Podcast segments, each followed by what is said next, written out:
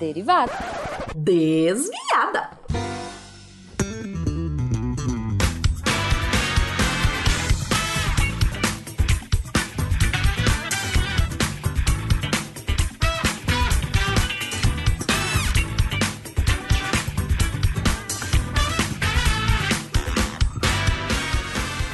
Bom horário, pessoal! Aqui é a Debbie Cabral, guardiã do portal, e atualmente a desviada responsável pela leitura de e-mails e comentários nos posts. Felipe, joga e-mail pra cima!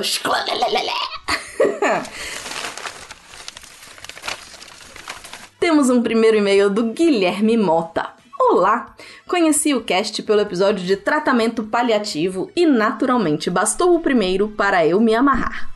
Quando fui atrás dos primeiros no Google Podcast, vi que começava no 183 e fui achar desde o primeiro no Spotify, onde pacientemente cheguei ao 119 Japão Antigo, já encabulado por não contribuir, o que fiz agora de manhã. Catim! Obrigada, Guilherme!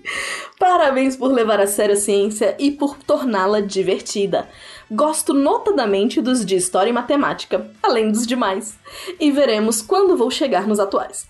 Sou dentista e talvez a odontologia pudesse dar um material para um cast. Afinal, que outro tecido é produzido pelo corpo que viaja de um lado ao outro do corpo na forma embrionária e se coloca em lugares específicos na face desde o nascimento para, aos poucos, gerar um órgão que é 97% mineral na superfície externa para suportar amplitudes térmicas do sorvete ao cafezinho e de pH do limão ao creme dental e vai do seco ao úmido e é associado por assolado por bactérias, mas só sucumbe a uma que faz cocô ácido. Adorei! adorei, adorei! Sem falar no aspecto sociológico, onde já foi bacana ter dentes ama dente amarelo de ouro e hoje estão horrivelmente brancos. Fica a dica. Abraço para todos e obrigada. Guilherme Mota de Fortaleza, Ceará. PS, tem um episódio que a Jujuba repete várias vezes que seu número preferido é o 17, onde viemos parar saindo do distante 2013. PS2. Essa semana teve mais um caso de lombardismo. Assistindo um vídeo do Iberê sobre pular para se salvar da queda de elevadores, reconheci a voz da mente brilhante que coestrelava o vídeo e vi logo na descrição que era o Pena. Vamos para o próximo e-mail do Jorge Ricardo. Olá, equipe do SciCast. Meu nome é Jorge Ricardo, 20 anos, um estudante de mecatrônica escrevendo de Criciúma. Recentemente eu estava ouvindo o programa 293 do SciCast, Carros Autônomos, e no instante 21 minutos e 10 segundos, um dos participantes do programa menciona que as montadoras de carros autônomos de 2018 teriam uma projeção de que em 2021 teríamos carros disponíveis no mercado completamente autônomos. Então, minha humilde opinião fecal, parece interessante vocês fazerem uma nova análise sobre o que está em desenvolvimento nesse projeto em 2021. Será que já chegamos lá? inclusive sobre o que está mais claro agora que já esteve em 2018. Para onde vamos? Bom, primeiro de tudo, muito obrigado pelo e-mail, Jorge. Falei com o Julian e ele vai fazer um spin sobre esse assunto para dar continuidade. Muito obrigada pela sugestão. Vamos para o próximo e-mail da Rainara Zuba. Rainara diz: Oi, bom dia! Eu tenho bastante dúvidas sobre assuntos relacionados à ciência e o modo como cientistas descobrem as coisas. Minha maior dúvida no momento é sobre como os químicos conseguem identificar e isolar moléculas e saber quais características aquela molécula vai ter e causar. As moléculas não são feitas de átomos que são partículas pequenicíssimas.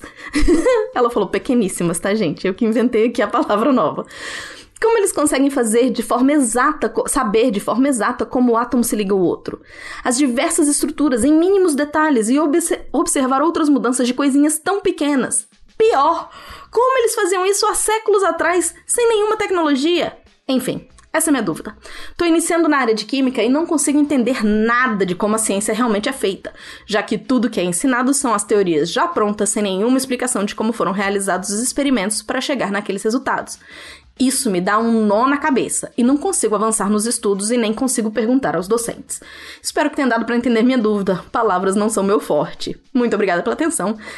Rainara, ainda bem que você mandou esse e-mail. porque temos a maravilhinda da Michelle, que eu chamo de Hell, uh, para poder responder pra gente. Ela vai responder e vai escrever um textinho pra gente pro portal. Vamos lá, deixa eu ir pra resposta dela que eu já tô adiantando. Oi, Rainara, tudo bem? A Debbie me, me passou a missão de responder a sua dúvida, então cá estou. Bom, a química é dividida em algumas grandes áreas para facilitar o estudo e, suas, e sua dúvida está relacionada a uma dessas áreas, a química analítica, que atua na separação, identificação e quantificação dos componentes de uma amostra. Séculos atrás, os primeiros químicos tinham bem poucos compostos identificados, sendo que o isolamento de novas substâncias foi impulsionando o desenvolvimento de novas técnicas para identificá-las em alguma amostra. Mas esse tipo de identificação era bem precária. Por exemplo, se a substância mudava a cor de um determinado extrato vegetal para azul ou verde, a substância já era classificada como uma base. E se a substância era capaz de dissolver metais e mudar a cor do extrato vegetal para vermelho, já era classificada como ácido.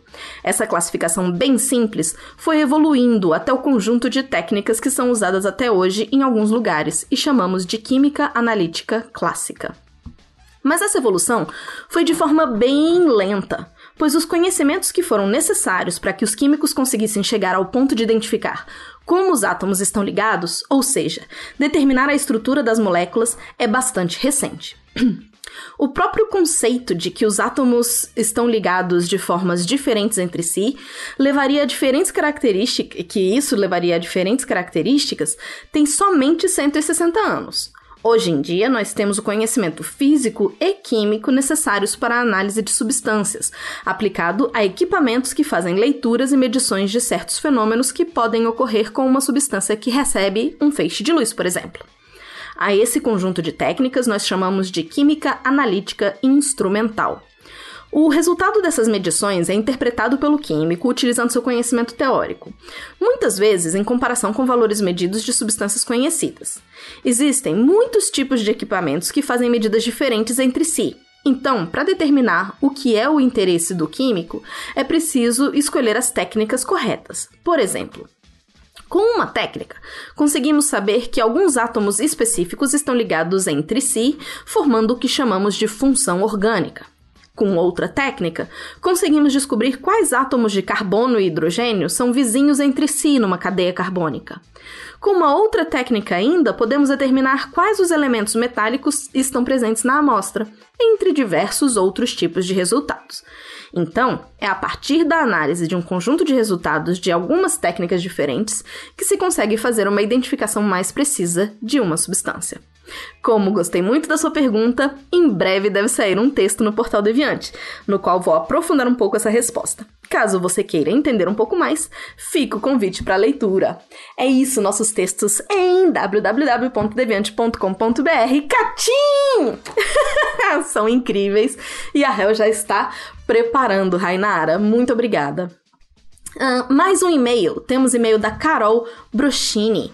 Boa tarde, tudo bem? Queria deixar minha sugestão de tema para o SciCast: assuntos relacionados a cavalo barra hipismo. Sou uma grande fã do podcast e agradeço desde já. Abraço. Uh, Carol, muito obrigada. Já passei a ideia adiante, como eu te falei no seu e-mail. Flavinha adorou e já deve estar produzindo. Mas calma, vai demorar tá? Essas coisas demoram por aqui, mas vai aparecer um cast sobre cavalos. Um, vamos pro SciCast! Liga o computador aí, Felipe. que computador foi esse? SciCast! Me ignorem, vamos lá. SciCast 425, Cristianismo Primitivo. Digo Freitas colocou, adorei o programa. Obrigada, Digo. Mar Carvalho pergunta: o que vem depois do cristianismo primitivo? É o cristianismo medieval? A Igreja Católica é formada só na Idade Moderna ou vocês vão comentar dela já no próximo? Um, Anderson Couto, nosso queridíssimo da equipe de história, responde: Boa noite. A sequência, a sequência é o cristianismo medieval.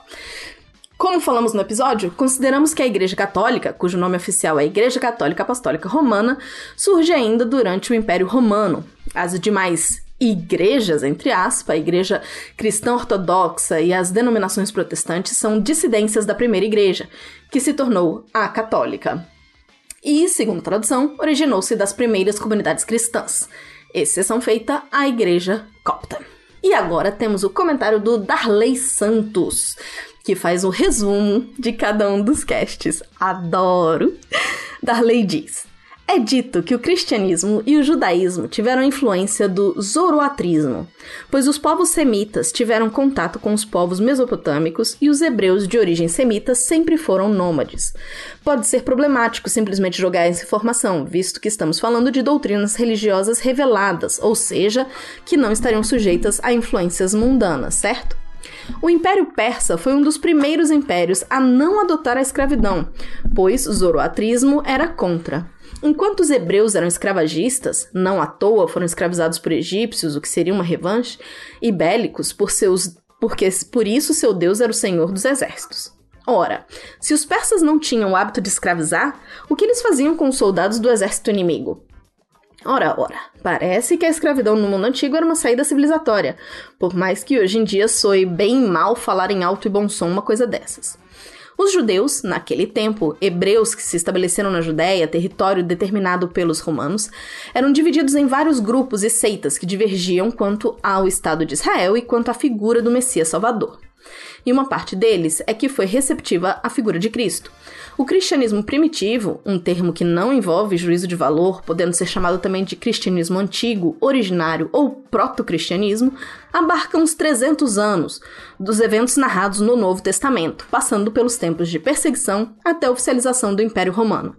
O grego era a língua franca da época assim como o inglês do mundo atual. E, já, e este já teria sido um filtro, pois Cristo falava aramaico e hebraico, mas falava grego koiné também e esqueceram de falar. Aí falam que os judeus e cristãos foram fazendo outros tantos filtros e tradições ao longo do tempo, ratificadas por concílios para determinar a mensagem ou o que seria cânone. Que, abre aspas, o que na verdade fizeram não foi história, e sim teologia. Fecha aspas. A contundente história de Paulo, passando de perseguidor para convertido convicto. Cristãos eram gentios e judeus convertidos. Mudança do calendário juliano para o gregoriano como sinal da influência da igreja que surgia. A estrutura eclesiástica que foi surgindo com o tempo. Diocese era uma instância burocrática romana que foi adaptada pela igreja católica, assim como outras adaptações. Ou falando do sincretismo, que incorporou elementos pagãos supostamente cristianizando-os. Liturgia é o corpo da religião, e no começo era alimentação em grupo, o partilhar de pães. Essa é uma interpretação bem católica. A figura do bispo, que era um responsável pelas finanças e depois pela doutrinação, até surgir a religião organizada e estruturada na figura da Igreja Católica, herdeira direta do Império Romano, passando a perseguir os templos pagãos. Vamos para o SciCast 426 sobre tabaco o Will começa com uma imagem de propagandas antigas de cigarro relacionadas a esportes radicais. Oh, meu Deus, que época foi essa, hein? Vou dizer. eu nem lembro. Mentira, eu lembro sim. Quem tiver curiosidade pode ir lá dar uma olhada que é divertido. É um horror, mas é divertido. Vamos então agora ao resumo do Darley de origem nas Américas, mas há teorias acerca da origem pré-histórica persa na África e na Austrália. O tabaco é parente da batata e do tomate. Nas trocas com os índios, os europeus perceberam logo que a planta dava certo em qualquer lugar clima, solo, etc. A partir do século XIX, propagandistas do cigarro começaram a se esmerar em vender o produto. Os filmes se renderam ao hábito e o hábito virou charme. O status social do fumante ao longo do tempo variou bastante, sendo encarado como uma curiosidade, depois como um rito de passagem, a ideia de glamour, a noção de viralidade, virilidade, e depois associado com doenças, principalmente respiratórias tem assumido várias formas: cigarro de palha, industrializado com filtro, narguilé, cigarro eletrônico, vape, e tem sobrevivido ao longo do tempo. O vício do tabaco, assim como outros, começa por um motivo, como escape e ou como mimetização social. E depois fica pareado com vários estímulos: café, clima, álcool, passeio, gatilhos ambientais, caminhos, aprendizados neurais, além de ser um fator de socialização, o que acaba tornando esse vício um fenômeno totalitário na vida do indivíduo. E o vício é um aprendizado, um condicionamento via reforço positivo. O tabaco não é recomendado, nem no sentido bioquímico, nem no sentido comportamental. Vicia em ambas as formas. A partir de um cálculo de custo-benefício, use o cigarro de tabaco com sua conta em risco. Abre aspas, o tabaco se tornou a estrela da falta de repertório de enfrentamento da vida. Fecha aspas, Fernandes Tarek, 2021. Muito obrigada pelo resumo, Darley! Seguimos para o comentário de Mar Carvalho. Uma vez meu pai me viu brincando de fumar com um palitinho. Ele ficou irritado demais e fez um discurso de não é para brincar com isso, que foi muito chato. Mas hoje eu consigo ver que foi importante. Sobre esses cigarros eletrônicos, eles são assustadoramente bonitinhos. Conheci uma garota que usava na escola. Eles são fáceis de usar e cabem dentro do estojo. É bizarro. Augusto Fragoso, ouvindo atentamente enquanto fumo. Pô, Augusto! Ele ainda coloca aquela carinha de dois pontos X, com aquela boquinha de. Ops! Ai, ai, ai. Vamos seguir. SciCast 427 Evolução dos Sistemas Construtivos. Daniel Paulo Lima da Silva. Esse programa foi uma delícia de escutar. Vamos para o resumo de Darley Santos feito de engenharia da pré-história e da antiguidade, são algo do tipo espetacular, seja pelas dimensões grandiosas, seja pela prova do tempo. Bom saber que, para efeito de estudo, qualquer solução de edificação para resolver problemas de moradia e autopreservação, como se livrar das ameaças e inconveniências da natureza bruta e selvagem, frio, chuva, feras, pode ser encarada como solução de construção. O habitat das cavernas habita nosso imaginário acerca do estilo de vida do homem pré-histórico, mas moradias feitas a partir de caverna e encostas estão longe de serem as únicas, pois na verdade as moradias, abrigos, refúgios são feitos com materiais e recursos disponíveis de acordo com os diversos ecossistemas ao redor do mundo. O homem da antiguidade fez muita coisa com os recursos que tinha. São pioneiros da engenharia que tiveram que pensar estratégias para conseguir realizar seus objetivos, levantar enormes e colossais monumentos e templos, frutos de uma imaginação e mentalidade mitológicas, a ponto do homem moderno chegar a supor que tais obras fossem de origem alienígena. Em vários lugares do mundo foram construídas edificações e monumentos datadas do mesmo tempo, com finalidades que vão desde a sobrevivência até rituais religiosos. O conhecimento de cada civilização pode se dar circunscrito às terras dominadas por ela, e daí a suposição de que uma civilização evoluiu em sua ciência sem contato com outra. Mas é fato que em algum momento houve intercâmbio cultural, a nível de indivíduo, ou quando o império domina o outro e ocorre a assimilação cultural, tanto de um lado quanto do outro, dominador e dominado. E as contribuições são tão vastas quanto os séculos de conhecimento acumulado os egípcios e suas pirâmides, os gregos e seus templos, estátuas, monumentos, os romanos e seu pragmatismo. Enquanto os gregos seriam mais poéticos, os romanos seriam mais práticos. A rede de aquedutos e estradas romanas, grandiosidade e complexidade. Obrigada, Darley! Vamos pro Spin de Notícias. Spin 1243. Como acontece o processamento da audição no cérebro da Thaís Sebastião? Comentário de Mar Carvalho. Acho que nunca fiquei tão feliz ao ver um spin no meu feed. Amo esse assunto! Um, spin 1245. Tiradentes é um herói nacional do nosso maravilhoso CA. Darley Santos comenta que CA cantando Ideologia de Cazuza foi a melhor parte. Mar Carvalho. Maratonando Fronteiras no Tempo, ainda no episódio 18, com a primeira participação do Spengler.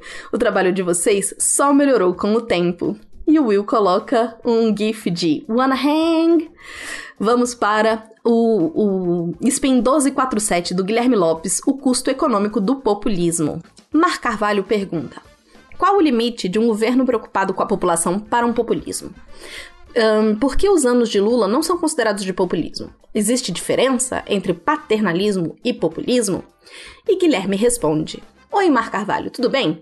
Existe diferença entre paternalismo e populismo? Sim, existe. Mas a dúvida é justa, porque também se existe sobreposição entre os conceitos. O paternalismo está frequentemente presente em governos populistas, inclusive ele já foi utilizado em maior extensão como critério para determinar se um governo seria ou não populista. No entanto, na literatura mais recente, a definição de populismo que gera maior consenso não se fundamenta no paternalismo. O populismo é um termo muito amplo e para esse trabalho os pesquisadores tentaram utilizar uma definição bem clara de populismo, que gerasse divisões claras entre governos populistas e não populistas e que fosse capaz de ser aplicada sobre os dados que viessem desde 1900.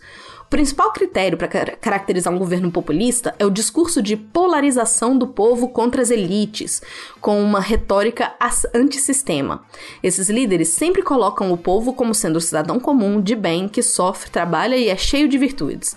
Em contraposição, as elites são colocadas como grupos corruptos, só interessadas nelas mesmas e em manter seu poder e sua riqueza. Ao mesmo tempo, o líder populista se coloca como único representante legítimo do povo contra as elites. Por esse motivo, o governo Lula não pode ser enquadrado como populista, por essa definição. Mesmo que a figura do presidente tenha sido carismática e que seu discurso tenha apelo às massas, como o fio condutor de sua retórica. Não era como com toda sua retórica não era centralizada na polarização do país, no discurso de nós e eles, o governo não se enquadra como populista. Ainda assim, como eu disse, o termo populismo é amplo e, embora essa definição seja mais consensual dos últimos anos, existem outras definições, como a de Dornbusch and Edwards, num trabalho de 1991, que coloca populistas como aqueles que têm políticas econômicas focadas em crescimento e redistribuição de renda, deixando inflação e déficit público em segundo plano temos os anos Lula, eh, talvez os anos Lula pudessem ser englobados caso essa definição fosse utilizada. A vantagem de usar a definição desse trabalho é que a pesquisa pode também identificar populistas de direita, que geralmente tentam seguir políticas econômicas mais ortodoxas, como Erdogan ou Fujimori. Um, Mozart Florencio Aires Antunes também faz uma pergunta. Gostaria de levantar um ponto. Não seria o populismo consequência de uma crise econômica? Então, analisar o impacto econômico do populismo não estaria já enviesado? Como os autores do estudo conseguiram separar isso? Quais exemplos existem de populismo que não nasceu de uma crise econômica? Oi, Mozart, tudo bem? O populismo não é uma implicação direta e exclusiva das crises econômicas, mas como você sugeriu, eles estão de fato correlacionados. Países que passam por crises econômicas severas estão mais propensos a aceitar políticas populistas. Esses mesmos autores é, trataram desse assunto em outro artigo, aí ele coloca o nome do artigo, vale dar uma olhada. Para não deixar essa relação entre crise e ascensão populista viesar os resultados, os autores controlam a presença da, de crises. Mas o que, que isso quer dizer? Controlar para um fator significa que os autores comparam apenas observações comparáveis, ou seja, se vamos comparar resultados econômicos de governos populistas contra resultados de governos não populistas, Fazemos essa comparação apenas entre governos que tiveram uma crise precedente ou apenas aqueles que não tiveram sem misturar os grupos. Isso ajuda a retirar o viés do resultado.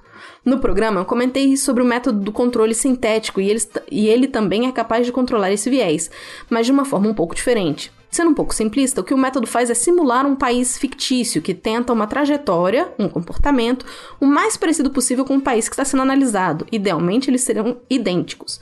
Os dois países só, só ficam diferentes a partir da subida do governo populista ao poder. Sendo assim, como até ali eles eram praticamente iguais, os efeitos da crise econômica que precedem a entrada do governo no poder também vão ser considerados tanto no grupo de tratamento como no grupo controle, retirando o viés que você comentou. Os autores não parecem deixar explícito no artigo de uma forma sintética, mas quais governos entram no poder depois de uma crise e quais entram sem uma crise precedente. Mas vou deixar o artigo completo aqui para você poder dar uma olhada. Gui, muito obrigada pela resposta tão completa que você deixou aí para os nossos leitores. Tivemos ainda comentário no 1248. É possível fazer átomos e moléculas de antimatéria? Um, o spin do Felipe Queiroz e do Pena. Leonardo Porto diz: Jurava que já haviam sintetizado o anti-hidrogênio. Uma lembrança de ter lido algo sobre isso anos atrás na Scientific American. Foi muito interessante. Queria cobrar a distinta dupla do spin que se preparem para gravar um spin de meia hora do voo da Ingenuity. Vamos lá. Uh, spin 1252 2. Por que nos sentimos tão cansados com o uso de apps como o Zoom, da Dani Almeida? Mar Carvalho comenta: Sobre o estudo de, de bebida, se alguém é colocado no grupo que bebe com 15 anos e alguns anos depois a pessoa para de beber, ela sai do estudo, como uma mudança de comportamento no meio do experimento é contabilizada? Uh, Mar, isso termina acontecendo é, um, enfim, esse é um problema de metodologia. Existem uh, algumas estratégias que, as pessoas, que os pesquisadores podem usar para evitar esse tipo de coisa. Um, e aí vai depender. Pode ser que a pessoa saia, pode ser que a pessoa. Um, depende, depende de que pontos especificamente estão sendo abordados no, na pesquisa. Pode ser que a pessoa saia e aí o resultado dela seja desconsiderado do processo.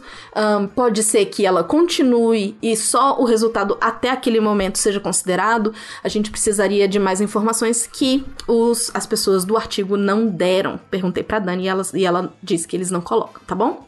E para terminar, temos o comentário do Ciência Sem Fio, número 7, do Tiago Proti. Daniel Paulo Lima da Silva comenta: Muitíssimo obrigado pelo programa, foi legal. E que venha a quarta revolução industrial. Socorro, Daniel, não, não. Leno Biancato Huck, oi Lennon querido, comentou: Caio ficou imortalizado no Ciência Sem Fio. Sobre essa discussão de inteligência e consciência artificial, tem um episódio do podcast Intervalo de Confiança do grande Igor Alcântara que explora essa ideia e ele deixa o link pra gente. É isso, pessoal. Se você quer entrar em contato com a gente de uma maneira mais uh, próxima, mais. Chega aqui que eu te escuto. Como é que a Jujuba fala? Esqueci. Enfim, uh, se você quer falar no meu ouvidinho. manda e-mail para contato.com.br e continue comentando no post, porque é isso que dá gás pra gente continuar. Um beijo para vocês e até a próxima!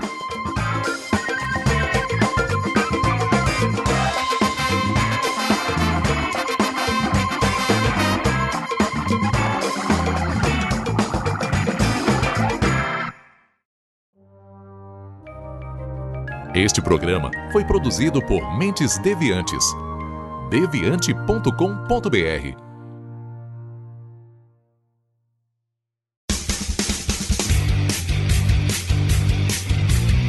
Cortes, edição de podcast.